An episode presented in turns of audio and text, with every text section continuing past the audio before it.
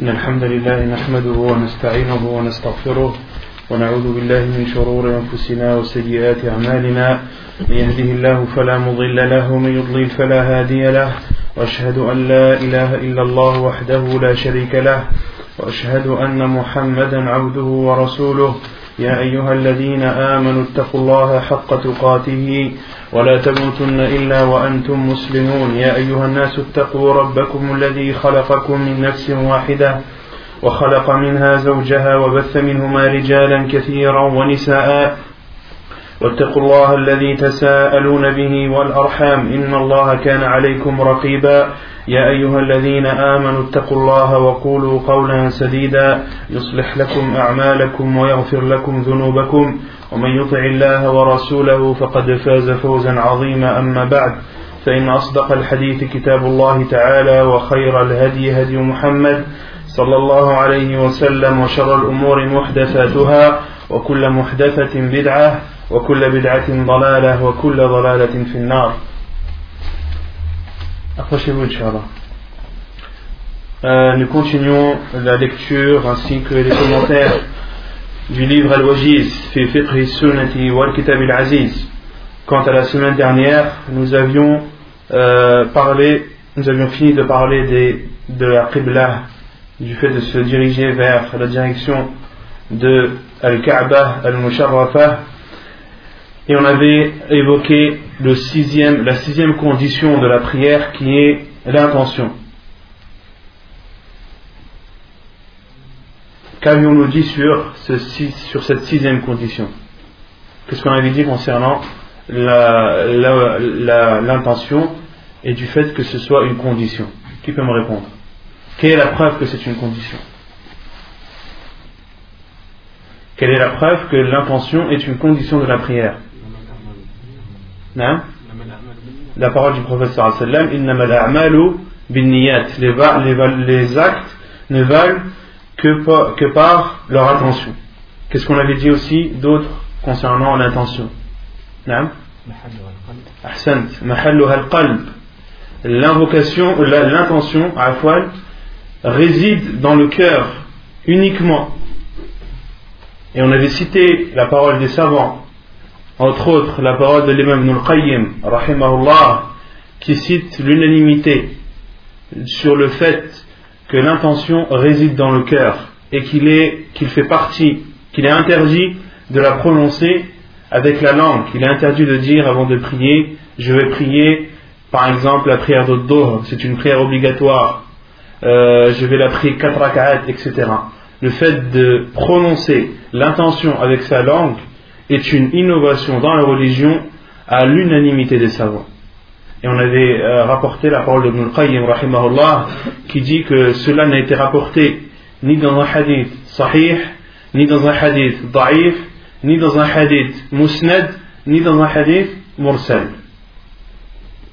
Que cela n'a été rapporté dans aucune source de la sunna du prophète sallam, que cette source soit authentique ou non. Il n'y a même pas un hadith faible qui vient appuyer euh, le fait de prononcer l'intention avec sa langue. Donc il faut bien insister dessus et euh, également cela n'a été rapporté par aucun des compagnons, par aucun des tabi'in et n'a été euh, dit par aucun des savants de l'islam. Donc il faut être persuadé et n'avoir aucun, aucun doute sur l'innovation de cet acte. Et il est de notre devoir à nous qui, alhamdulillah, Allah nous a euh, fait grâce d'apprendre la vérité, d'apprendre l'islam selon ses sources véridiques et authentiques, il est de notre devoir, lorsque l'on voit une personne qui prononce l'intention de la prière ou autre euh, avec sa langue, à voix basse ou à voix haute, il est de notre devoir de le conseiller. Le professeur Hassan a dit La religion, c'est le conseil. À qui, ou envoyé d'Allah? ولكتابه ولرسوله ولأئمة المسلمين وعامتهم Et les compagnons anhum ont demandé au prophète sallam envers qui, ô envoyé d'Allah, devons-nous le conseil Il a répondu envers Allah, envers son envoyé, envers les guides des musulmans et envers l'ensemble des musulmans, envers le commun des musulmans. Et euh, les savants ont expliqué que le conseil, conseiller Allah, c'est-à-dire appliquer ses ordres, délaisser ses interdits, qu'Allah n'a besoin de personne, mais tout le monde a besoin de lui. Le conseil, le fait de conseiller le prophète c'est également de suivre ses prescriptions et de s'éloigner de ses, de ses interdictions, de conseiller les guides des musulmans, c'est-à-dire de conseiller les gouverneurs, ceux qui ont le pouvoir, ceux qui euh, font partie des autorités, de les conseiller lorsque l'on voit de leur part des erreurs, et également de conseiller les musulmans, l'ensemble des musulmans. Si tu vois un musulman à côté de toi qui dit, euh, en parlant de la prière, ou euh, as-salat al-maktuba ou salat al farida, tu te dois de le conseiller de la meilleure des façons. Commence par la gentillesse. Dis-lui, excuse-moi mon frère, j'ai entendu que les savants euh, ont condamné ce, ce, fait que la nia doit réside uniquement dans le cœur. Les savants sont tous unanimes sur ce point. Essaye de lui faire comprendre de la meilleure des façons et ne, conseille pas toutes les personnes de la même façon. En fonction de la personne, tu dois adapter ton conseil. Si c'est un jeune, tu dois lui parler d'une façon qui, euh, qui est adaptée à lui. Si tu vois un vieux, sache que ce vieux va voir en toi un enfant. Donc, utilise euh, un moyen de lui faire comprendre adéquat. Fais un sourire, ne fais pas une tête euh, de personne qui est énervée, qui en a contre lui, comme s'il avait tué quelqu'un ou autre. Il ne faut pas que cette personne se sente criminelle, non. Il faut lui faire comprendre de la meilleure des façons et utiliser les moyens les plus adéquats. ensuite, on avait parlé de la description de la prière du prophète sallallahu alayhi wa sallam et euh, on avait un peu tardé dessus. Et euh, concernant la description de la, prière du prophète sallam, je ne peux pas vous la résumer comme ça car déjà la semaine dernière on avait assez résumé comme cela et ça avait pris plus d'une heure. Donc on va passer directement à la suite du livre.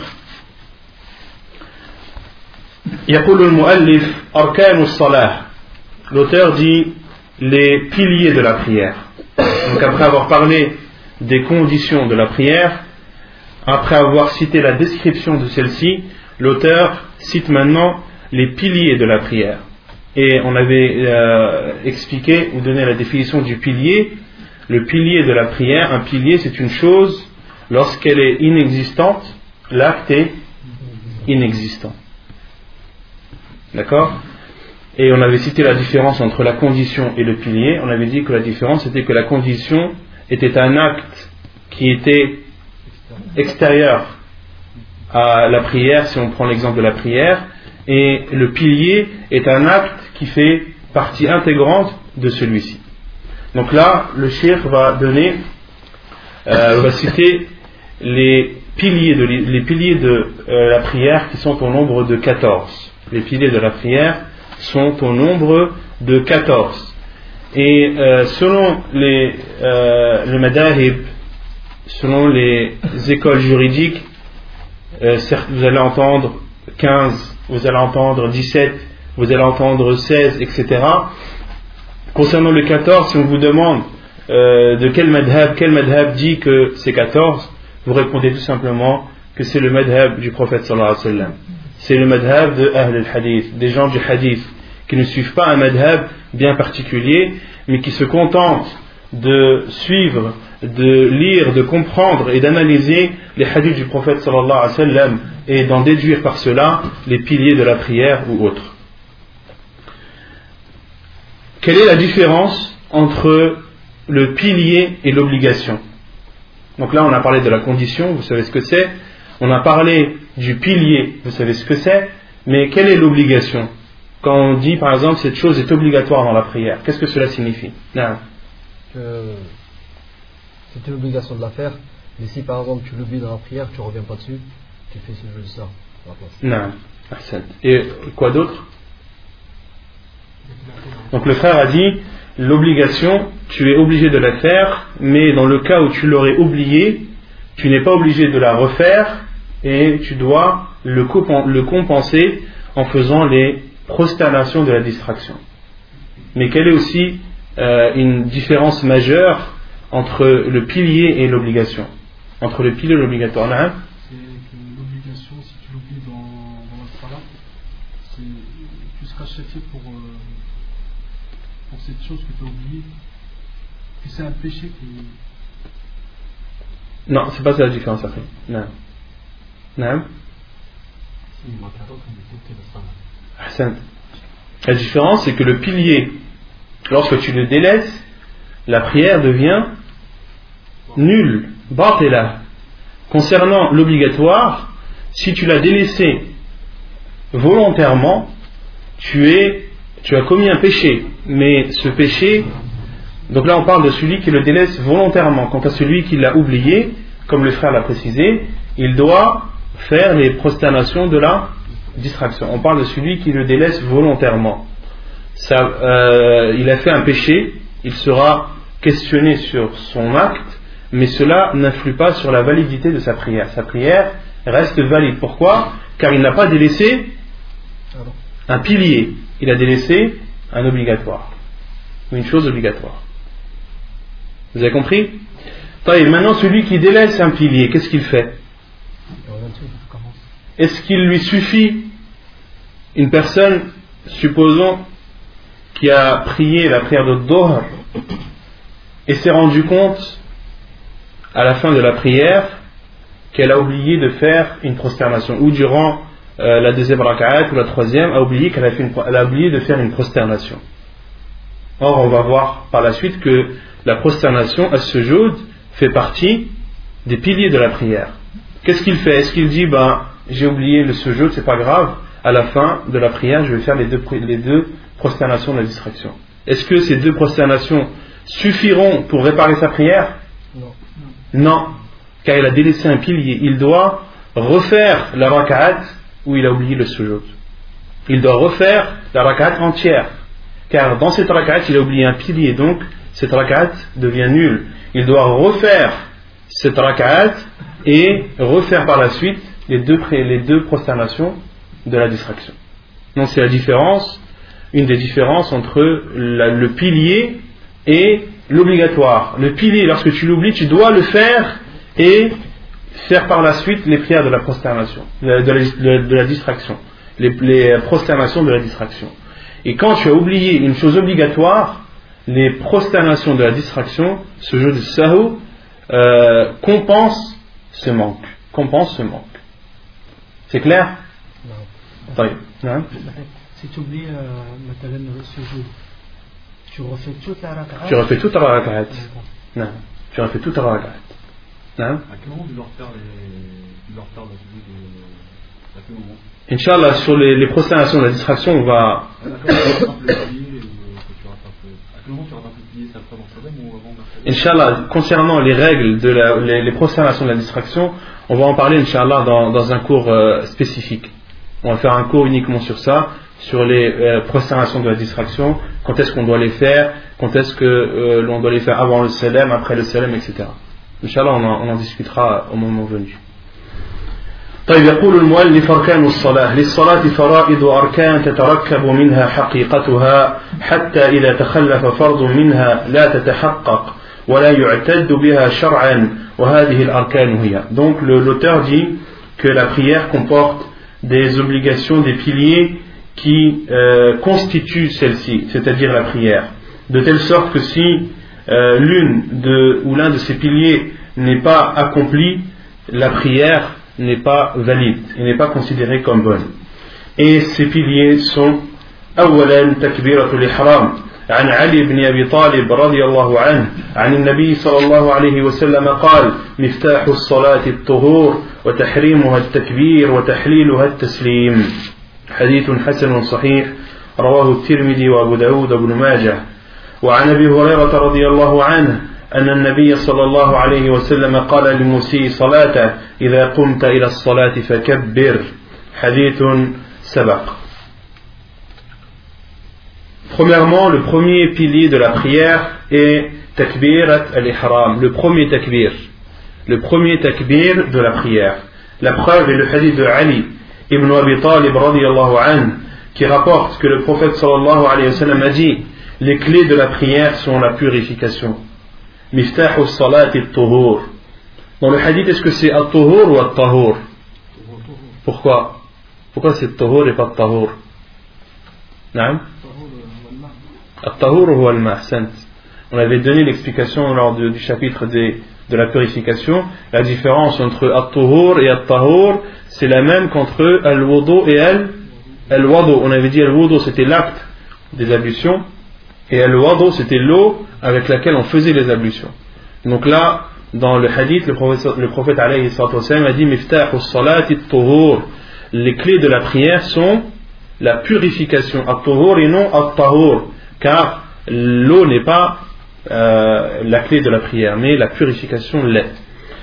Euh, les clés de la prière sont la purification. Et ce qui la rend interdite, ce qui rend interdite la prière, c'est le takbir, et ce qui la rend autorisée, si on traduit littéralement, c'est le taslim. Et les savants ont expliqué tahrim wa takbir, c'est-à-dire que le takbir rend interdit des choses qui sont autorisées en dehors de la prière. Lorsque tu fais takbirat al-ihram, lorsque tu dis Allahu Akbar, des choses qui te sont autorisées en dehors de la prière deviennent interdites pour toi. Parmi ces choses, de parler, parmi ces choses, de rigoler, parmi ces choses, de manger, de boire, de manger, de boire, de rire. Est-ce que c'est interdit en dehors de la prière Non. Pendant la prière, c'est interdit Oui. Qu'est-ce qu'il interdit Takbirat al-Haram. Car quand tu dis Allahu Akbar, tu rentres dans la prière. Tu es en état de prière. Wa at-taslim. Et ce qui l'autorise, c'est-à-dire ce qui autorise les choses interdites pendant la prière, c'est at-taslim, de dire Assalamu alaikum wa rahmatullah. C'est la chose qui te rend euh, autoriser ce qui t'est interdit durant la prière. Tu auras autorisé en dehors de la prière ce qui est interdit durant celle-ci. Et l'autre preuve est le hadith d'Abi Huraira lorsqu'il, lorsque le prophète sallam a dit à celui qui a mal accompli sa prière, lorsque tu te lèves pour prier, dis Allahu Akbar. Dis Allahu Akbar.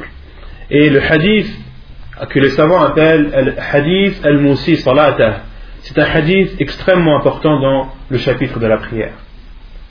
Il y a énormément de versions de ce hadith dans le Bukhari, dans Sunan Abi Daoud, Sunan Ibn Majah, énormément de versions euh, de ce hadith.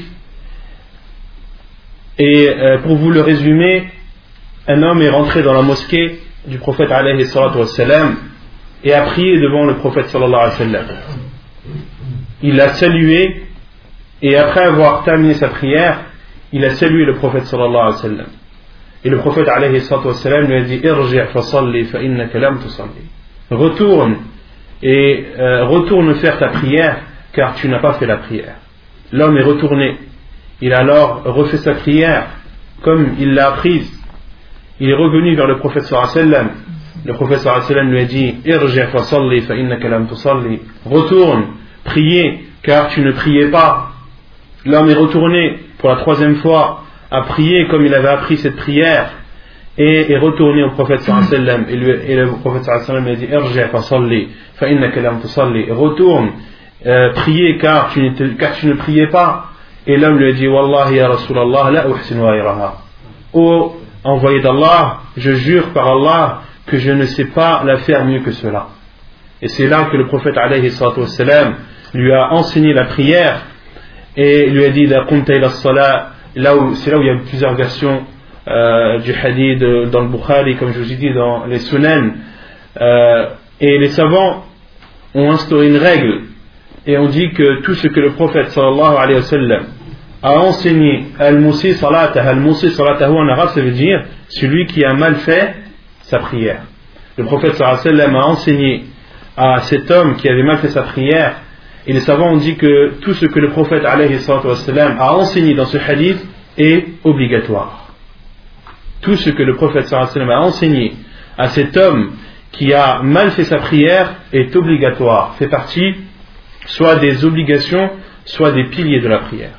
Ça, c'est une règle que les savants ont, ont instaurée. Et parmi les choses que le professeur Sam a dit à cet homme, lui a dit إذا قمت إلى الصلاة فكبر. Lorsque tu te lèves pour prier, dis Allahu Akbar. Les savants ont déduit que de dire Allahu Akbar, c'était une condition, de la, une, un pilier de la prière et une obligation. Voilà. Non. ورفع ال- ال- اليدين آه، يدين c'est- ça rentre dedans ou- Inch'Allah, on va citer ça. Ça rentre dans le wajibat, non dans le dans l'arkan. ثانيا القيام في الفرض للقادر عليه قال الله تعالى وقوموا لله قانتين. وكان صلى الله عليه وسلم يصلي قائما وأمر بذلك عمران عم- عمران بن حسين فقال له صل قائما فإن لم تستطع فقاعدا فإن لم تستطع فعلى جنب. حديث صحيح رواه البخاري وأبو داود والترمذي. Le deuxième pilier de la prière, c'est de prier debout pendant les prières obligatoires. c'est un pilier de la prière. Pour celui qui en a les capacités, qui a euh, la possibilité de prier debout, il lui est obligatoire, et cela fait partie des piliers de la prière, de prier debout durant les prières obligatoires. La preuve est euh, la parole d'Allah subhanahu wa ta'ala lorsqu'il dit Et levez-vous pour Allah avec humilité. Et ce verset est descendu car les compagnons du prophète sallallahu alayhi wa sallam, au début de lorsque la prière a été légiférée, il n'était pas interdit de parler. Et les compagnons du prophète sallallahu alayhi wa sallam parlaient pendant la prière. Ils se regardaient mutuellement et discutaient pendant la prière. Pourquoi? Car cela n'était pas interdit. Et Allah subhanahu wa ta'ala a révélé Et levez-vous pour Allah avec humilité. Et après, après la descente de ce verset, les compagnons anhum ne parlaient plus pendant leur prière. Donc dans ce verset, Allah dit Et levez-vous pour Allah. Donc de prier debout. Et le prophète priait debout. Et il a ordonné euh, cela à Imran ibn Hussein lorsqu'il lui a dit Prie debout. Si tu ne peux pas, alors prie assis. Si tu ne peux pas, alors prie sur le côté. Hadith authentique apporté par Al-Bukhari, Abu Daoud et At-Tirmidhi. Et si l'auteur a dit ce qui est un pilier, c'est de prier debout durant les prières obligatoires. On en comprend de cela que qu'il est autorisé que cela n'est pas un pilier pour les prières surérogatoires. Pour les prières surérogatoires, il est autorisé, même pour celui qui a une bonne santé, même, celui, même pour celui qui est capable de prier debout, il lui est autorisé de prier assis. Quelle est la différence entre celui qui prie debout une prière surrogatoire et celui qui la prie assise? Non. La récompense n'est pas la même. La récompense n'est pas la même. C'est-à-dire? Euh, celui qui prie assis, il aura la moitié de la récompense. Ahsan. Celui qui prie assis aura la moitié de la récompense de celui qui prie debout. Et le prophète sallam en a informé, comme cela a été rapporté dans euh,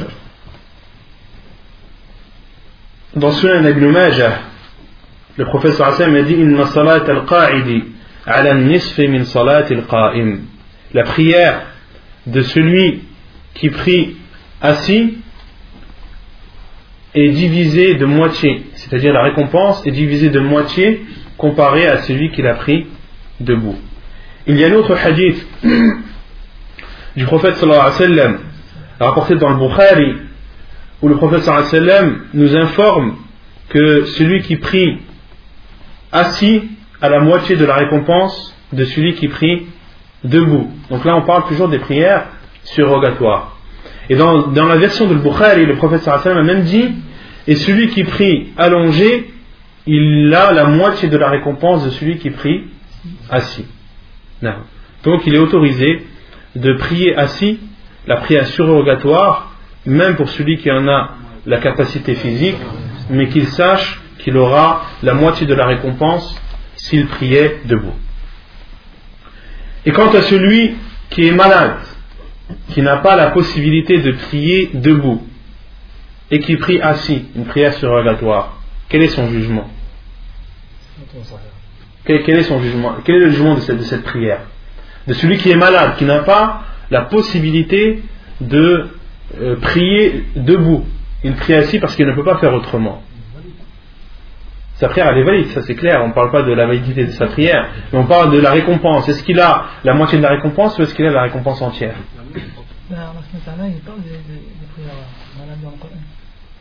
Donc, euh, normalement, ça ne change pas son degré. Vu que c'est quoi la preuve c'est Le hadith en lui-même, Non que tu as cité, parce que le prophète il parle de, de prière en, en général.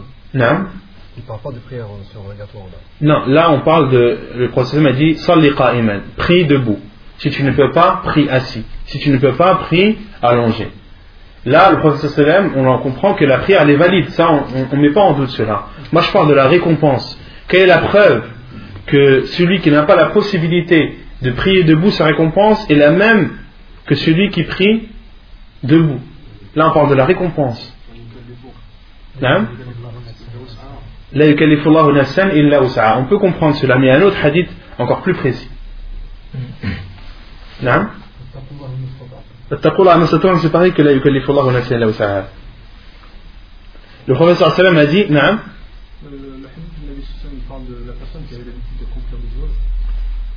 Et puis que. Ahsan. أحسنت C'est le hadith rapporté par Al-Bukhari où le prophète sallallahu alayhi wa sallam a dit إذا مرض العبد أو سافر كتب له مثل ما كان يعمل صحيحا مقيما hadith rapporté par Al-Bukhari le prophète sallallahu alayhi wa sallam a dit lorsque le serviteur est malade ou est en voyage il lui, et il lui sera comptabilisé les mêmes actes qu'il faisait lorsqu'il était résident et en bonne santé hadith rapporté par Al-Bukhari. Autrement dit, celui qui est en voyage, on sait que la sunna du prophète wassalam, lorsqu'il était en voyage, qu'il ne faisait pas un nawaf, il ne faisait pas les prières surérogatoires. D'accord? Supposons qu'une personne, lorsqu'elle est résidente, lorsqu'elle n'est pas en voyage, elle fait beaucoup de prières surérogatoires. Elle fait toutes les rawatib. En voyage, elle ne le fait pas, car elle suit la sunna du prophète sallallahu alayhi wa sallam. Eh bien qu'elle sache qu'Allah subhanahu wa ta'ala lui comptabilisera comme si elle avait fait ses prières surrogatoires. Car le prophète sallam nous en a informé. A dit qu'Allah subhanahu wa ta'ala lui écrira les actes qu'il faisait lorsqu'il était résident et en bonne santé. Et de même pour le malade. Celui qui, lorsqu'il était en bonne santé, avait l'habitude de prier debout, mais à cause de la maladie est contraint à prier assis, eh bien qu'il sache qu'en priant assis, il aura la récompense de celui qui prie debout, car il est malade. Non. Donc ça c'est la preuve très précise, le hadith très précis du prophète sallallahu alayhi wa sallam rapporté par Al-Bukhari. ثالثا قراءة الفاتحة في كل ركعة عن عبادة بن صام بن الصامت رضي الله عنه أن النبي صلى الله عليه وسلم قال لا صلاة لمن لم يقرأ بفاتحة الكتاب حديث متفق عليه. وقد أمر النبي صلى الله عليه وسلم المسيء, المسيء صلاته بالقراءة ثم قال ثم فعل ذلك في صلاتك كلها حديث سبق. La troisième condition, la troisième, le troisième pilier pardon, de la prière, c'est la lecture de Surat al-Fatiha durant chaque rak'at. La preuve est le hadith de Ubad ibn Samit, radiallahu anhu, qu'Allah a agréé, qui rapporte que le prophète sallallahu alayhi wa sallam a dit il n'y a, il n'y a pas de prière, point de prière pour celui qui n'a pas lu le prologue du livre, c'est-à-dire al-Fatiha pour celui qui n'a pas lu l'ouverture du livre, c'est-à-dire Surat al-Fatiha, rapportée par Al-Bukhari et Muslim. De même que le prophète sallallahu alayhi wa sallam a ordonné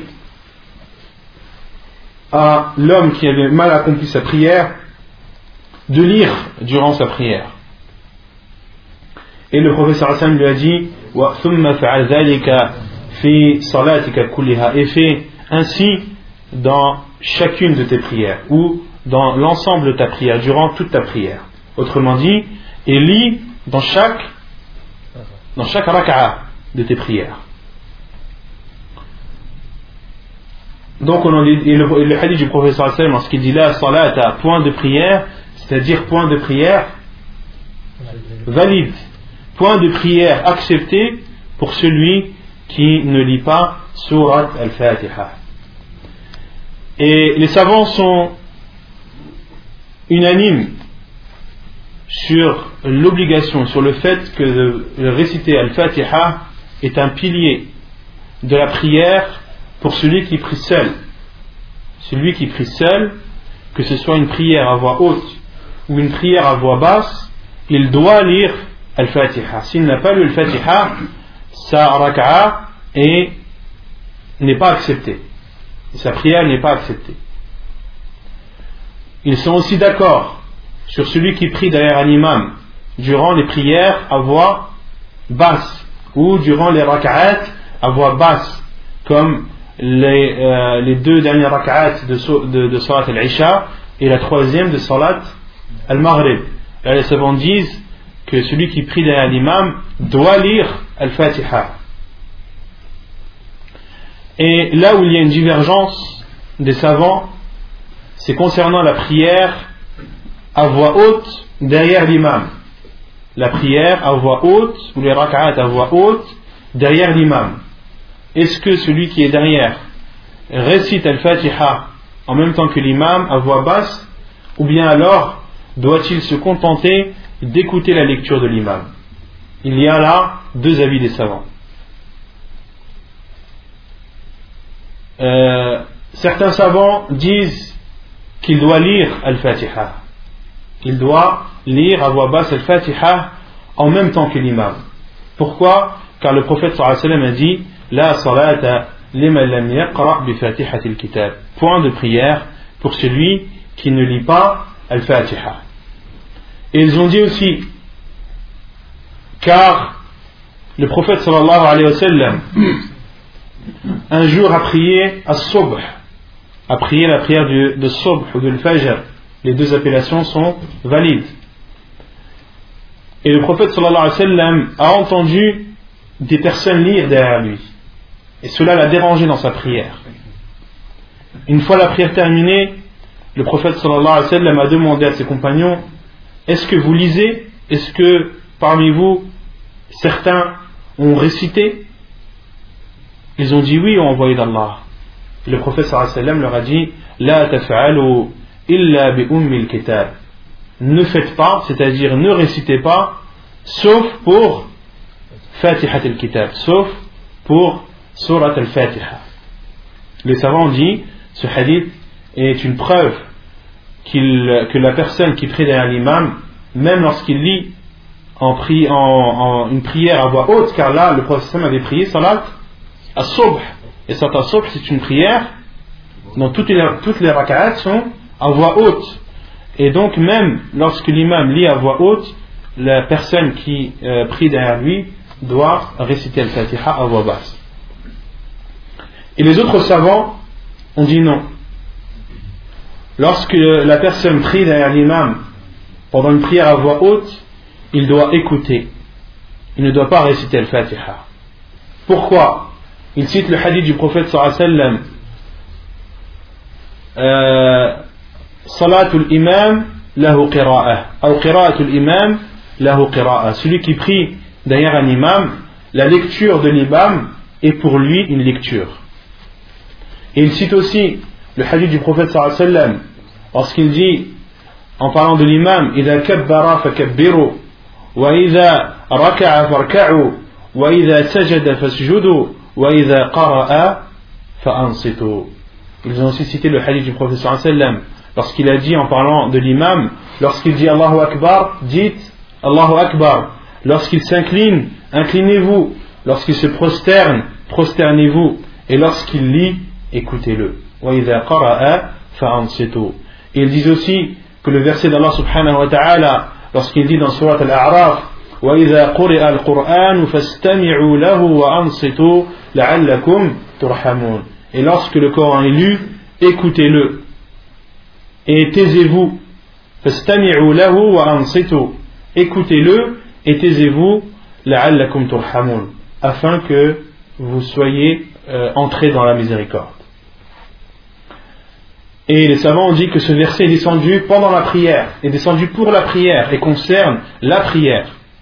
Et ils ont répondu au hadith du professeur que les autres savants utilisent lorsqu'il a prié Salat al-Subh, ils ont dit ce hadith est faible. Ils ont dit ce hadith est faible et n'est pas authentique, donc il, ne doit pas être pris en considération, comme euh, l'a démontré Sheikh al-Albani, ta'ala. Et Sheikh al-Albani a authentifié une version de ce hadith, du hadith où le professeur Sam a prié à Subh et a dit à ses compagnons Ne faites pas. Le professeur Sallam, dans une version que Sheikh al-Albani a authentifiée, leur a dit La taf'alu illa an yaqra'a ahadukum li fatihatil kitab. Ne faites pas, sauf si l'un d'entre vous lit al-Fatiha. Et Sheikh al-Albani, a dit Et euh, réfléchissez sur cette parole du prophète sallam. Ne faites pas, sauf si l'un d'entre vous récite euh, Fatihat al-Kitab. Sheikh al-Albani a dit on comprend de cette parole du prophète sallam, sauf si l'un d'entre vous, on comprend que cela n'est pas une obligation. Et c'est ce que Sheikh al-Albani dit qu'il n'est pas obligatoire de réciter le Fatiha, mais qu'il est autorisé. Le mieux est, est d'écouter le mieux est d'écouter, mais il n'est pas obligatoire de réciter. Et Cheikh Labani utilise cette version du hadith du prophète sallam, il dit, on comprend de cette parole du prophète sallallahu alayhi wa sallam qu'il n'est pas obligatoire de prier. Et cela est en totale conformité avec l'avis que nous suivons.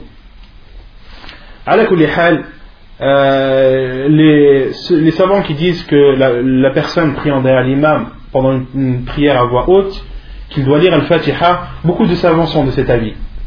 Et ils répondent aussi aux autres savants qui utilisent euh, le hadith du professeur celui qui prie derrière un imam, sa lecture et, pour la, lecture de l'imam est pour lui une lecture, ils disent aussi ce hadith est, est faible, est da'if.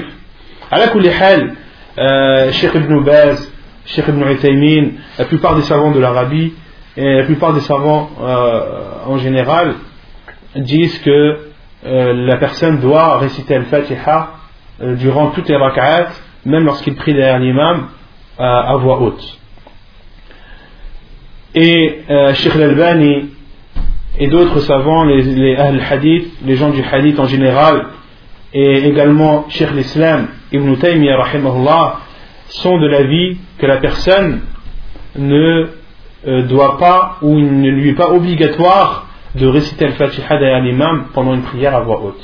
Ils utilisent aussi des asar des compagnons anhum, qui sont venus en grande quantité. Beaucoup de compagnons anhum, ont été questionnés sur la lecture derrière l'imam à voix haute. Ils citent par exemple euh, le athar de Jabir ibn Abdullah lorsqu'il dit lam lam yusalli illa wara al-imam. Lorsque celui qui prie une rak'at sans lire durant cette rak'at, il n'a pas prié sauf s'il est derrière un imam. Et Sheikh Al-Albani a authentifié cette version ou ce athar. Il y a aussi le athar de Abdullah ibn Umar.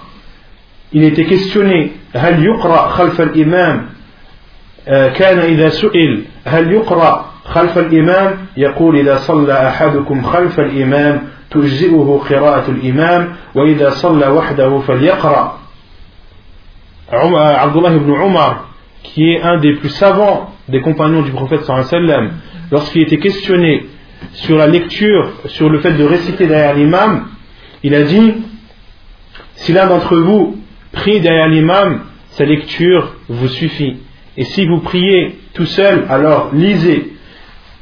Et Nafi', celui qui était au service de Abdullah ibn Omar, disait que Abdullah ibn Omar ne lisait pas lorsqu'il était derrière l'imam. Ce, ce est aussi authentifié par Sheikh al-Albani. Et Zayd ibn Thabit, an, a été questionné sur la lecture derrière l'imam et il a dit La qira'ata ma'al imam fi shay.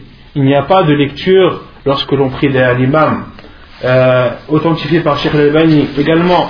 Et il cite aussi le Athar de Ibn Mas'ud, lorsqu'il a été questionné سئل عن القراءة خلف الإمام فقال أنصت أنصت القرآن أنصت للقرآن فإن في الصلاة شغلا وسيكفيك ذلك الإمام Lorsqu'il a été questionné sur la lecture derrière l'imam, il a répondu Écoute le Coran, car la prière préoccupe. Déjà, la prière, elle préoccupe. Alors, si tu lis ce qu'on comprend de la parole de Abdullah ibn Mas'ud, lorsque tu lis derrière l'imam, tu vas être encore plus préoccupé et tu vas te déconcentrer encore plus. Et la lecture de l'imam te suffit. Donc, les savants qui sont du deuxième avis utilisent aussi les dizaines et dizaines euh, paroles des compagnons et disent même que les compagnons étaient d'accord sur le fait qu'il n'y avait pas de lecture derrière l'imam. Donc l'avis le plus sûr, Wallahu a'lam, c'est que euh, la, prière, la personne, lorsqu'elle prie derrière euh, l'imam pendant une, prière à voix haute, de l'écouter. Le mieux est de l'écouter et qu'il n'est pas obligatoire de réciter Al-Fatiha.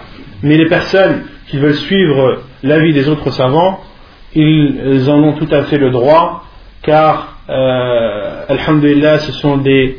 Euh, de, chaque, avis, chaque avis a été soutenu par des preuves, par des versets, par des hadiths du prophète sallam, et chacun de ces deux avis a été euh, supporté ou euh, soutenu par des grands savants de l'islam.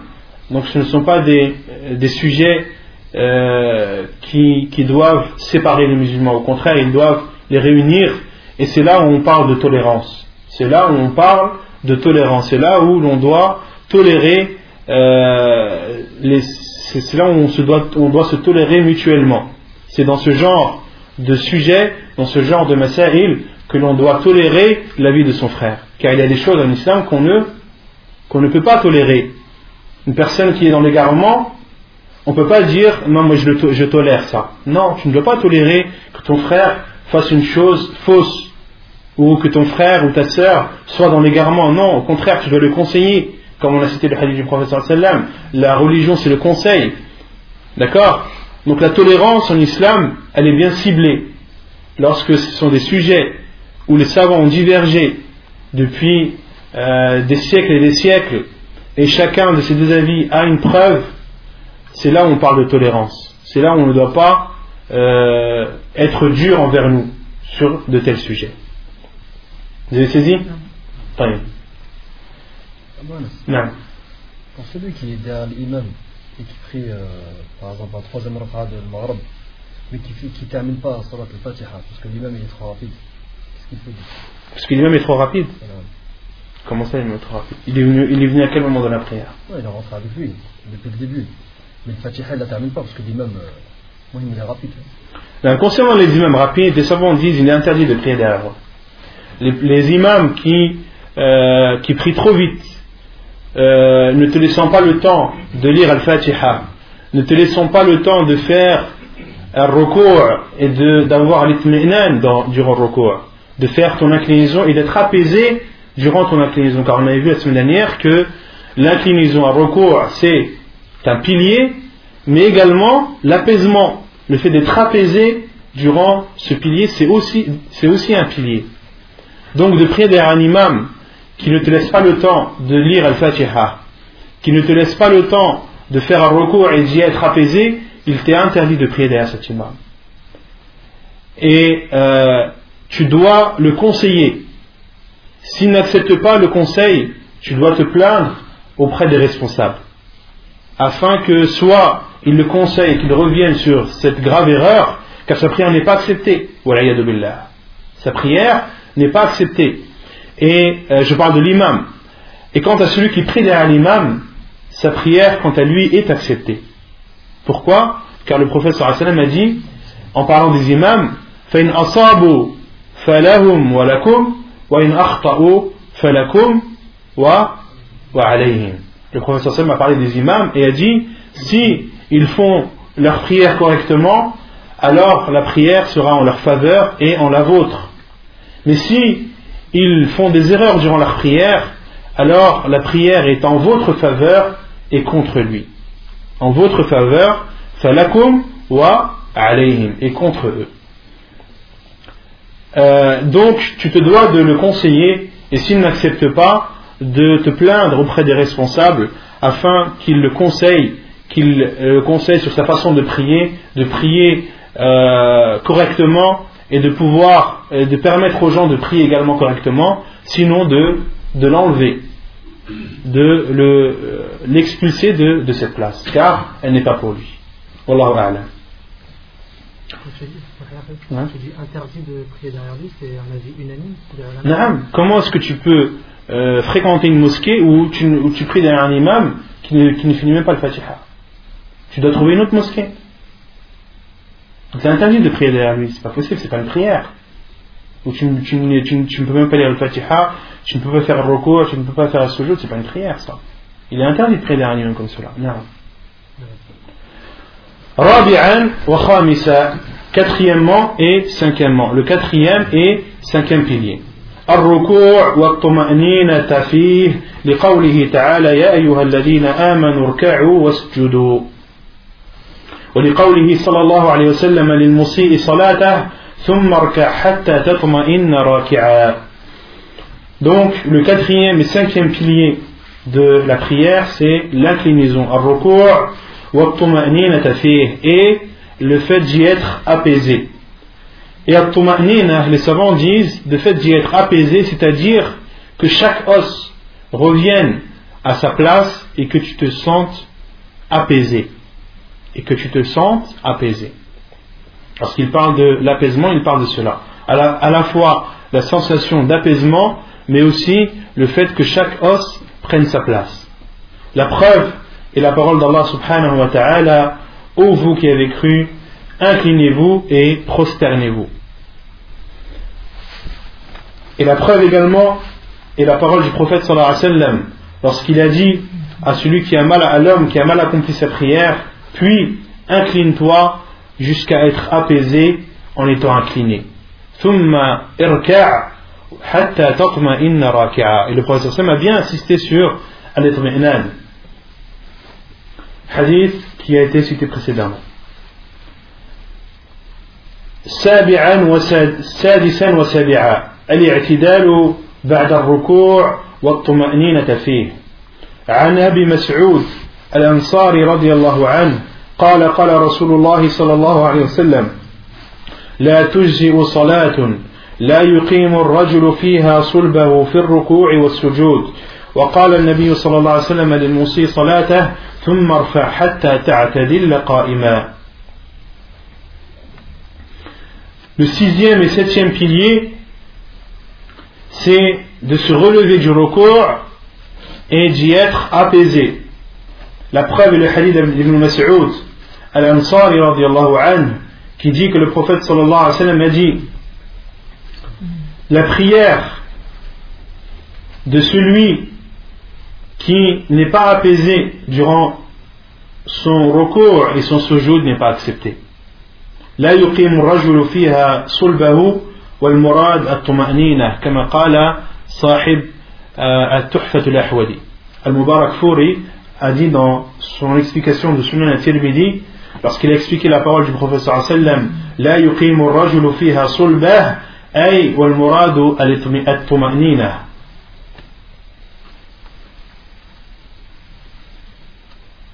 Et également la preuve et le hadith du prophète sallallahu alayhi wa sallam, lorsqu'il a dit à l'homme qui a mal accompli sa prière, puis relève-toi jusqu'à euh, te tenir debout. Puis relève-toi c'est-à-dire de du recours de l'inclinaison. ثم ارفع أي ارفع من الركوع حتى تعتدل قائما jusqu'à être debout. ثامنا وتاسعا السجود والطمأنينة فيه لقوله تعالى يا أيها الذين آمنوا اركعوا واسجدوا ولقوله صلى الله عليه وسلم للمسيء صلاته ثم اسجد حتى تطمئن ساجدا ثم ارفع حتى تطمئن جالسا ثم اسجد حتى تطمئن ساجدا Le huitième et neuvième pilier sont la prosternation et l'apaisement durant celle-ci. La preuve est la parole d'Allah subhanahu wa ta'ala lorsqu'il dit, selon le sens, ô vous qui avez cru, inclinez-vous et prosternez-vous. Et également la parole du prophète sallam lorsqu'il a dit à cet homme qui a mal accompli sa prière, puis prosterne-toi jusqu'à être apaisé en prosternation.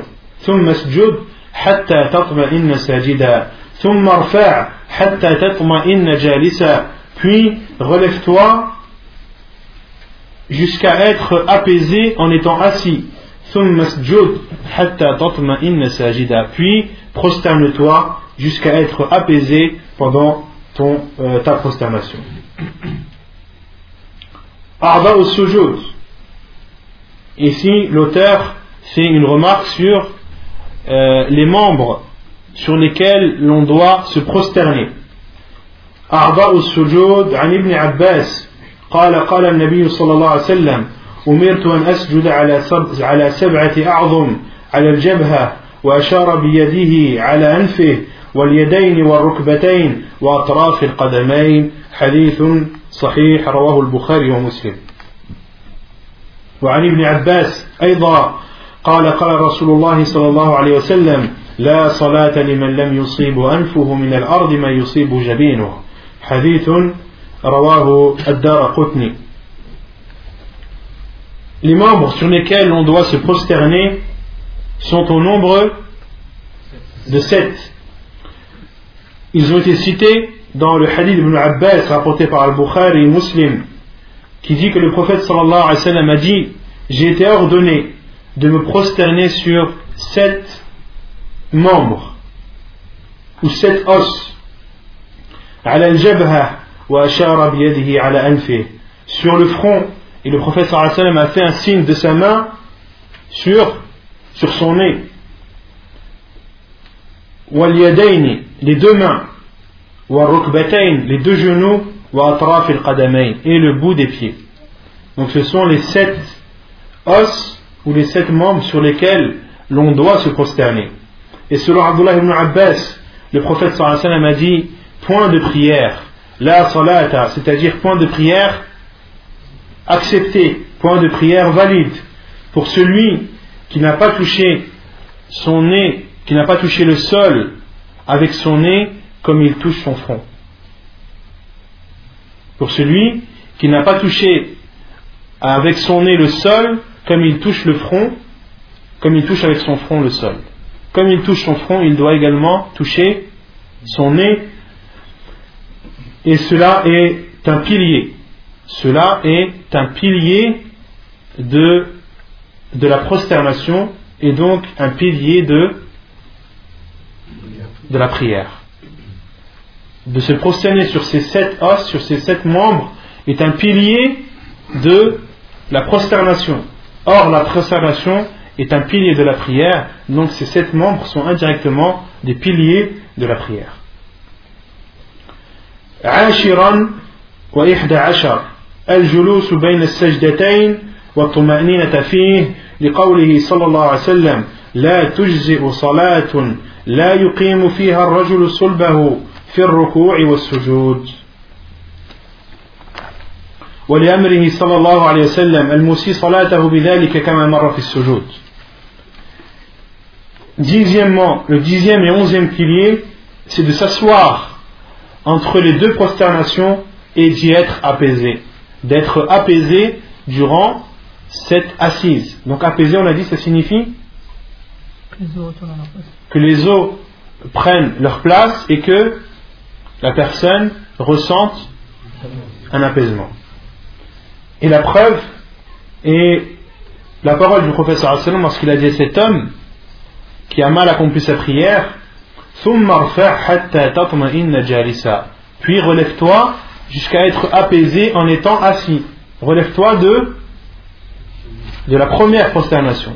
Et ensuite, le professeur Hassan lui a dit Puis, prosterne-toi jusqu'à être apaisé durant ta prosternation. Autrement dit, ici, la deuxième prosternation.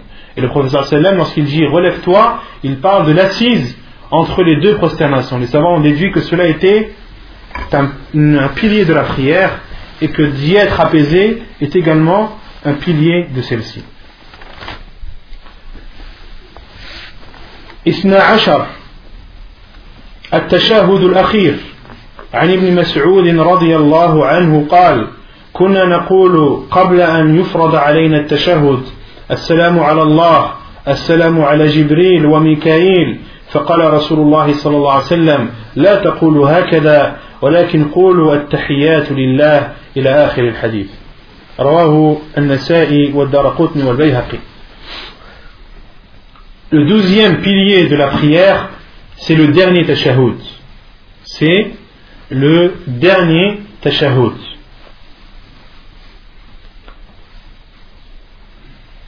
Selon Abdullah ibn Mas'ud,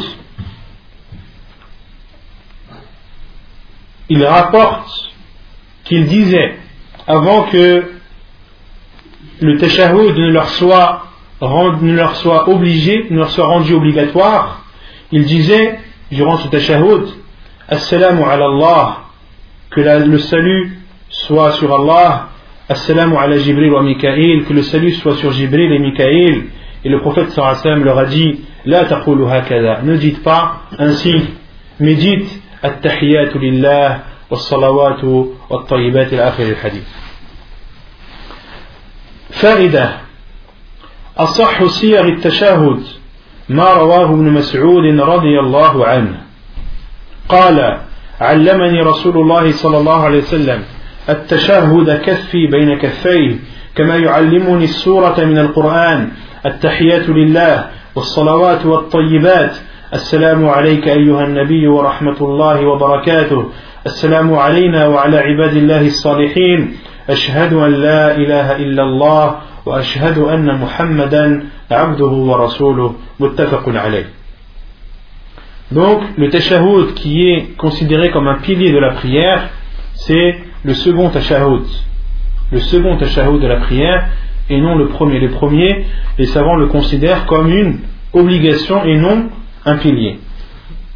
Et ici, la remarque de l'auteur, il dit le tashahhud, ou euh, la formule du tashahhud qui est la plus authentique, est celle rapportée par Ibn Mas'ud, an, qui dit, comme cela est rapporté dans le Bukhari et Muslim, le prophète sallallahu alayhi wa sallam m'a enseigné le tashahhud, ma main, main dans la main. Sa main était dans la main du prophète sallallahu alayhi wa sallam. Il m'a enseigné le tashahhud, main dans la main, comme il enseigne, comme il m'a enseigné les sourates du Coran, comme il m'enseignait des sourates du Coran. Et il dit, donc le professeur Sam lui a enseigné ainsi, التحيات لله والصلوات والطيبات السلام عليك أيها النبي ورحمة الله وبركاته السلام علينا وعلى عباد الله الصالحين أشهد أن لا إله إلا الله وأشهد أن محمدا عبده ورسوله donc cette formule de tashahhud est la plus authentique c'est la plus authentique rapportée dans la sunna du prophète sallallahu alayhi wa sallam il y a d'autres formules de tashahhud il y a la forme, le tashahhud de Ibn Abbas, le tashahhud de Omar ibn Khattab, qui sont authentiques aussi, mais la plus, la plus authentique, la plus authentique est celle de Abdullah ibn Mas'ud, radiallahu anhu. Et ces divergences de formulation entrent dans le cadre de ce que les savants appellent ikhtilafu at-tanawwu' la divergence euh, comment dire la divergence variée. On peut traduire comme ça. Pourquoi? Car la divergence se divise en deux. Il y a deux sortes de divergences. Il y a khilaf at-tanawwu' et il y a khilaf at-tadad il y a la divergence contradictoire et la divergence diversifiée ou variée la différence entre les deux la divergence contradictoire, c'est lorsqu'un avis contredit l'autre. Et l'un des deux avis est la vérité. Un seul de ces deux avis est la vérité. Ça, c'est ce que les savants appellent la divergence contradictoire. Lorsque deux avis se contredisent et la vérité n'est présente que dans l'un de ces deux avis. Contrairement à khilaf al-tanawwu' la divergence diversifiée ou variée, celle-ci, elle n'est pas contradictoire, et la vérité est partout. La vérité est dans chacune de ces divergences. Et pour donner l'exemple de khilaf al par exemple l'adhan, on a cité différentes sortes d'adhan. Ce sont une divergence, mais c'est une divergence variée et non contradictoire. Que tu fasses le adhan avec les deux takbir ou avec les quatre, à voix haute ou à voix basse, comme on l'avait cité, si tu fais l'un, tu es dans la vérité, si tu fais l'autre, tu es dans la vérité.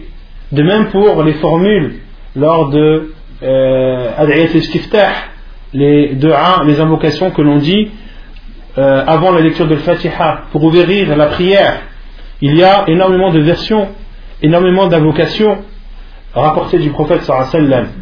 Si tu dis l'une de, ces invocations, tu as dit une sunna du prophète sallam, tu as dit la vérité. Et ces divergences ne sont pas contradictoires mais variées. Et la sunna du prophète sallam concernant khilaf al c'est de faire chacune de temps en temps. De faire chacune de temps en temps. Autrement dit, ici, concernant le tashahhud, on a dit qu'il y avait plusieurs tashahhud, celui d'Abdullah ibn Mas'ud, celui d'Omar al-Khattab, celui d'Abdullah ibn Abbas, et euh, je vous invite à, revenir au livre de Sheikh al-Albani, rahimahullah, Sifatul Salat al-Nabi la description de la prière du prophète où il cite les différentes versions de tashahhud, et le musulman, s'il veut appliquer la sunna du prophète comme il se doit, c'est d'apprendre chacune de ces tashahhud, chacun de ces tashahhud, et de les varier durant ses prières. Durant ses prières, de dire de temps en temps celui-ci, de temps en temps le tashahhud de Omar al-Khattab, de temps en temps le tashahhud de Abdullah ibn Mas'ud, ainsi de suite. فائدة أخرى une autre remarque قوله السلام عليك أيها النبي ورحمة الله وبركاته قال الحافظ في الفتح وقد ورد في بعض طرق حديث ابن مسعود. في طرق حديث ابن مسعود هذا ما يقتضي المغايرة بين زمانه صلى الله عليه وسلم فيقال بلفظ الخطاب وأما بعده فيقال بلفظ الغيبة. ففي الاستئذان من صحيح البخاري من طريق أبي معمر عن ابن مسعود بعد أن ساق حديث التشهد قال وهو بين ظهرانينا فلما قبض قلنا السلام يعني على النبي. كذا وقع في البخاري وأخرجه أبو عوان في صحيحه والسراج والزجفي. وأبو النعيم الأصبهاني والبيهقي من طرق متعددة إلى أبي نعيم شيخ البخاري.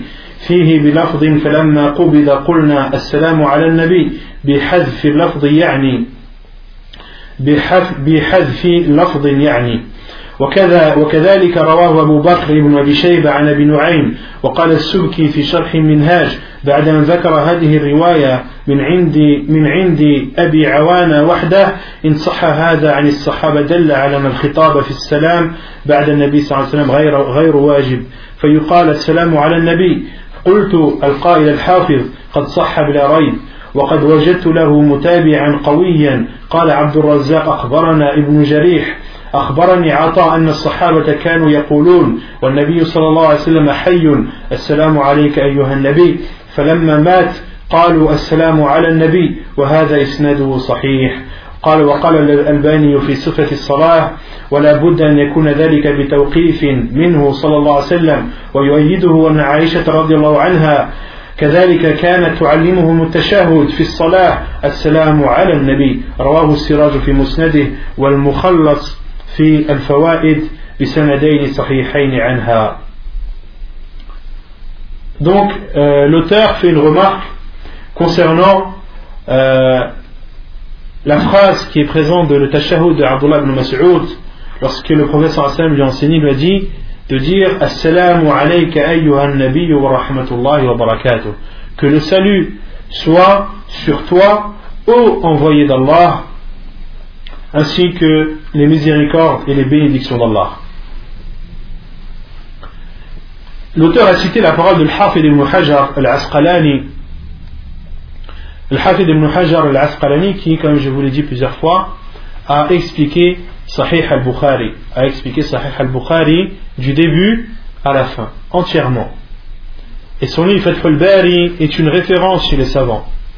C'est une référence chez les savants et c'est, euh, il est connu comme étant la meilleure explication de Sahih al-Bukhari. Et les savants le surnomment, surnomment Al-Hafid ibn Hajar al-Asqalani. Qui connaît le surnom du Hafid ibn Hajar al-Asqalani? Qui connaît son surnom? Personne? Ahsant. Amir al-Mu'minin fil hadith. Les savants l'appellent le guide des croyants dans le hadith. Et Sheikh Al-Bani a dit de lui qu'aucune femme n'a enfanté comme Al-Hafid ibn Hajar après lui. Après la mort de Al-Hafid ibn Hajar, aucune femme n'a enfanté un homme aussi savant dans la science du hadith que Al-Hafid ibn Hajar al-Asqalani. Donc Al-Hafid ibn Hajar a dit dans son livre Al-Fath qu'il y a plusieurs versions de ce hadith, le hadith d'Abdullah ibn Mas'ud, qui nous montre qu'il y avait une différence de formulation durant le vivant du prophète sallam et après sa mort. Il y a des, il y a des versions où Abdullah ibn Mas'ud radiallahu anhu a dit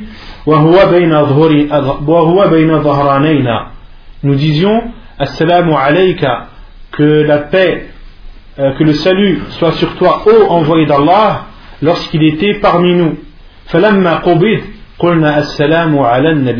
et lorsque le prophète sallam est décédé nous disions que le salut soit sur le prophète. Que le salut soit sur le prophète. Lorsque le prophète sallam était vivant il lui parlait directement. Il disait que le salut d'Allah soit sur toi ô envoyé d'Allah ainsi que ses miséricordes et ses bénédictions. Mais une fois le prophète sallam décédé il disait que le salut d'Allah soit sur toi envoyé, ainsi que ses euh, miséricordes et ses bénédictions. Et le Hafid ibn Hajar a aussi euh, trouvé une parole de Ibn Jarih qui dit que Aqa l'a informé que les compagnons du prophète sallallahu alayhi wa lorsque le prophète sallallahu alayhi wa était vivant, disaient Assalamu alayka ayyuhan nabi et lorsque le professeur sallam est décédé, il disait Assalamu ala nabi. Et Sheikh Al-Albani a soutenu cet avis et a dit que cela, si les compagnons du professeur sallam ont fait cela, c'est euh, après que le professeur sallam leur ait dit. Même si on n'a pas de hadith du professeur sallam clair, mais si les compagnons euh, disaient cela, disaient Assalamu alayka ayyuhan nabi durant leur vivant, et qu'il disait Assalamu ala nabi durant le, vivant du prophète sallam, il disait Assalamu ala nabi après sa mort, et que les compagnons faisaient cela en général, ils n'ont fait cela que, parce que le prophète sallam leur avait dit de le faire. Et il cite aussi le hadith de Aïcha anha, lorsqu'elle a enseigné le tashahhud durant la prière, elle l'enseignait en disant de dire Assalamu ala nabi. Elle a enseigné le tashahhud en disant Assalamu ala nabi. À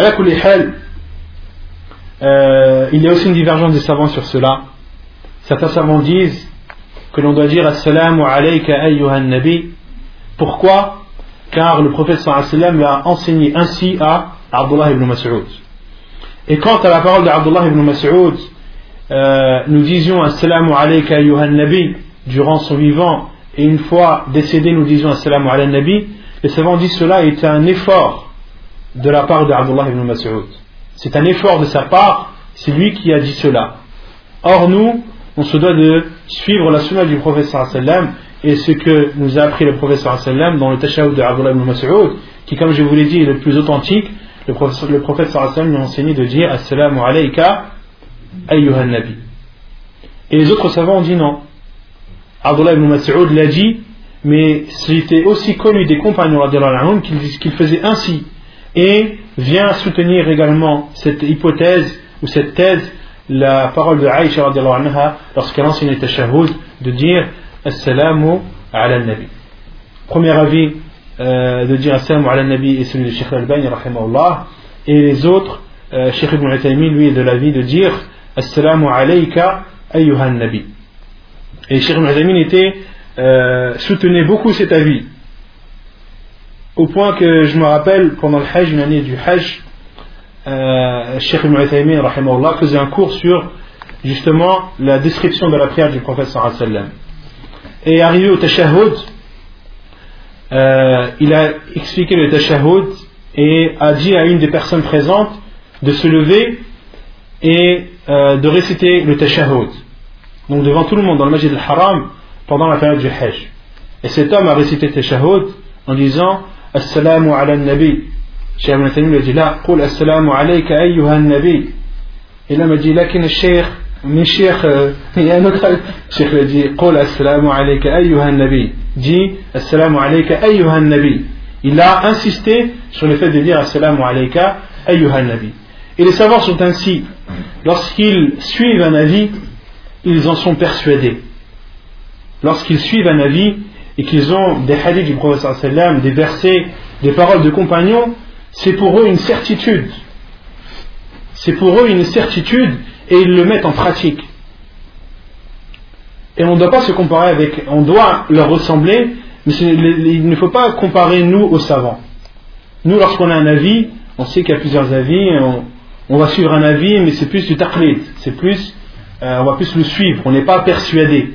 Les savants, non, lorsqu'ils ont un avis, ils en sont persuadés. Car ils suivent la sunna du professeur et la parole du professeur pour eux, passe au-dessus de tout. Non.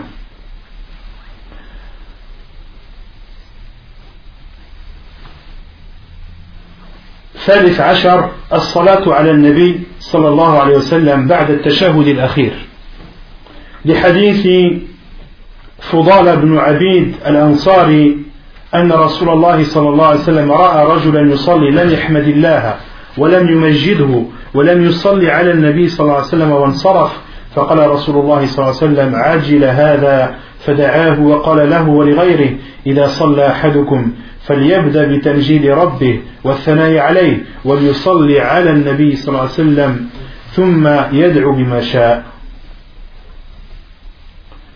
Le treizième pilier de la prière, c'est de prier sur le prophète sallallahu alayhi wa sallam après le dernier tashahhud. Après le dernier tashahhud, de euh, prier sur le prophète sallallahu alayhi wa sallam est, une, est un pilier de la prière. La preuve est le hadith de Fudal ibn Ubayd al-Ansari qui dit que le prophète sallallahu alayhi wa sallam a vu un homme prier sans dire le tahmid et sans glorifier Allah subhanahu wa et sans prier sur le prophète sallallahu alayhi wa sallam et est parti. Le prophète sallallahu alayhi wa sallam lui a dit il s'est précipité celui-ci. Il s'est précipité celui-ci. Il l'a appelé et a dit, il lui a dit ainsi qu'aux autres, lorsque l'un d'entre vous prie, qu'il commence par glorifier son Seigneur et faire ses éloges, puis qu'il prie sur le prophète sallallahu et ensuite invoque par ce qu'il désire. Et selon Abi Mas'ud, وعن أبي مسعود قال أقبل رجل حتى جلس بين يدي رسول الله صلى الله عليه وسلم ونحن عنده فقال يا رسول الله أما السلام عليك فقد عرفناه فكيف نصلي عليك إذا نحن صلينا عليك في صلاتنا في صلواتنا؟ صلى الله, صلى الله عليك. ثم قال إذا أنتم صليتم علي فقولوا اللهم صل على محمد النبي الأمي وعلى آل محمد. فائدة أفضل صيغ الصلاة على النبي صلى الله عليه وسلم رواه كعب بن عجرة. قال قلنا يا رسول الله قد علمنا أو عرفنا قد علمنا أو عرفنا كيف السلام عليك فكيف الصلاة؟ قال قولوا اللهم صل على محمد وعلى آل محمد كما صليت على إبراهيم على آل إبراهيم إنك حميد مجيد. اللهم بارك على محمد وعلى آل محمد كما باركت على آل إبراهيم إنك حميد مجيد Et selon, Abdullah ibn Mas'ud, et selon Abi Mas'ud, un homme est venu vers le prophète sallallahu alayhi wa sallam, s'est assis devant lui, et nous étions en sa compagnie, c'est-à-dire en compagnie du prophète sallallahu alayhi wa sallam. Et cet homme a dit, oh envoyé d'Allah, quant au salut sur toi, nous le connaissons. Comment prier sur toi Comment prier sur toi lorsque euh, comment prier sur toi durant nos prières Et le professeur sallam lui a répondu lorsque vous priez sur moi, dites Allahumma salli ala Muhammad النبي الأمي وعلى آل محمد إلى آخر الدعاء حديث إسناده حسن رواه ابن خزيمة Et la meilleure formule pour prier sur le prophète sallallahu alayhi wa est la formule rapportée par Ka'b ibn Ujra qui dit Nous avons dit, ô envoyé d'Allah, nous savons comment, comment te saluer. Mais comment prier sur toi? Et le prophète sallallahu alayhi wa sallam leur a dit Dites Allahumma salli ala Muhammad wa ala ali Muhammad كما صليت على آل إبراهيم إنك حميد مجيد اللهم بارك على محمد وعلى آل محمد كما باركت على آل إبراهيم إنك حميد مجيد rapporté par Al-Bukhari wa Muslim. Donc ceci, cette formule est la meilleure formule pour prier sur le prophète sallallahu alayhi wa sallam. Et concernant le fait de rajouter Sayyid, Cela n'a été rapporté dans aucun hadith du prophète sallallahu ni authentique, ni faible.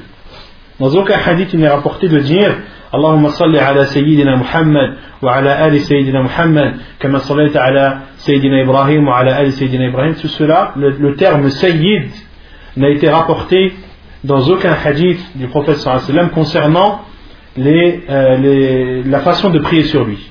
Ni dans un hadith faible, ni dans un hadith authentique et en dehors de, euh, le fait de ne pas dire à Sayyid, ce n'est pas un manque de respect envers le prophète sallam.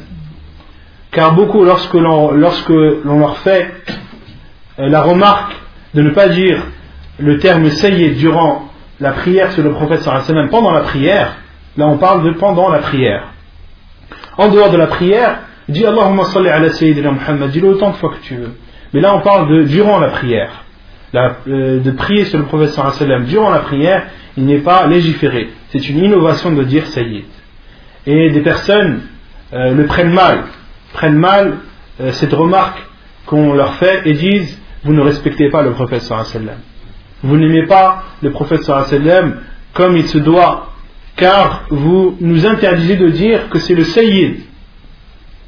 Alors que le prophète sallam a dit Ana Sayyidu waladi Adam wa la fakhr. Je suis le Sayyid, je suis le meilleur des fils d'Adam et point d'ostentation. Je suis le meilleur des fils d'Adam et point d'ostentation. Et aimer le prophète sallam, c'est une obligation pour chaque musulman. Mais nous, nous répondons que d'aimer le prophète sallam, c'est de suivre sa sunna, de suivre sa sunna authentique.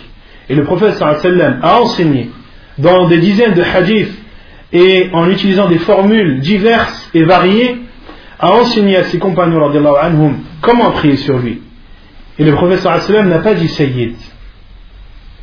Dans aucune de ces formules, il n'a dit Sayyid. Et concernant vous qui dites que l'on ne respecte pas le prophète sallam comme il se doit, nous leur répondons que, bien au contraire, les gens de la sunna, les gens qui suivent Al-Hadith, les gens qui euh, s'efforcent d'apprendre et de lire et d'étudier les hadiths du prophète sallam sont ceux qui l'aiment le plus et sont ceux qui prient le plus sur le prophète sallam. Les gens de la sunna sont ceux qui prient le plus sur le prophète sallam. Pourquoi? Car ils étudient sa sunna. Ils lisent ses hadiths. Ils lisent les hadiths du prophète sallam. Et à chaque fois qu'ils citent son nom, ils disent sallallahu alayhi wa sallam. Ils prient sur lui. Donc les gens de la sunna prient sur le prophète sallam et le respectent plus que ceux qui ne suivent pas la sunna du prophète sallam. Donc, de, ne pas dire as-sayyid, c'est une obligation pendant le tashahhud, durant la prière, de ne pas le dire est une innovation, et en dehors de la prière, dis-le autant de fois que tu veux. En dehors de la prière, dis Allahumma salli ala sayyidina Muhammad autant de fois que tu le voudras. الرابع عشر le quatorzième pilier السلام لقوله صلى الله عليه وسلم مفتاح الصلاة الطهور وتحريمها التكبير وتحليلها التسليم Le quatorzième pilier de la prière, c'est la salutation. c'est la salutation, la preuve et le hadith du professeur sallam, la clé de la prière et la purification, ce qui l'interdit, on a expliqué ce que cela signifie, c'est-à-dire ce qui, interdit durant cette prière des choses autorisées en dehors, c'est le takbir, autrement dit takbir al-ihram, le premier takbir, wa tahlil wa taslim, et ce qui l'autorise, c'est-à-dire ce qui autorise en dehors de euh, en dehors de la prière, ce qui est interdit durant celle-ci, c'est la salutation, at-taslim. Et les savants disent que le taslim qui est un pilier, c'est de dire assalamu alaykum à droite. Car la semaine dernière, on avait vu quatre façons rapportées dans la sunna du prophète alayhi salatu wassalam, euh, sur la salutation. On avait dit que la première était de dire assalamu alaykum une fois à droite.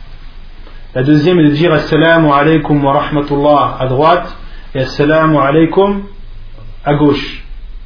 La troisième c'est de dire Assalamu alaykum wa rahmatullah à droite, Assalamu alaykum wa rahmatullah à gauche. Et celle-ci est la plus fréquente. C'est celle que le professeur sallam disait la plus fréquemment. Le plus fréquemment. Et la quatrième, de dire Assalamu alaykum wa rahmatullahi wa barakatuhu à droite et de dire Assalamu alaykum wa rahmatullah à gauche. Donc ce sont les quatre façons de euh, saluer durant la prière rapportées dans la sunna du professeur sallam et les savants disent celle qui est un pilier c'est de dire Assalamu alaykum à droite. Ensuite de dire Assalamu alaykum wa rahmatullah, Assalamu alaykum wa rahmatullah ou les autres façons, cela rentre dans le cadre de la, de la sunna, des choses préférables et non obligatoires. Donc je résume les 14 piliers de la prière. Le premier est takbir al-ihram, le premier takbir. Le second est d'être debout durant les prières obligatoires. Le troisième est la récitation de Fatiha. Le quatrième et cinquième est al l'inclinaison et l'apaisement durant celui-ci. Le sixième et le septième, c'est de se relever de l'inclinaison et d'être apaisé en étant debout après s'être relevé. Le huitième et neuvième pilier sont la prosternation et le fait d'y être apaisé Le dixième et onzième est l'assise entre les deux prosternations et le fait d'y être apaisé. Le douzième est le dernier tashahhud. Le treizième est la prière sur le prophète sallallahu alayhi wa sallam. Et le, et le quatorzième pilier de la prière, c'est la salutation as-salam.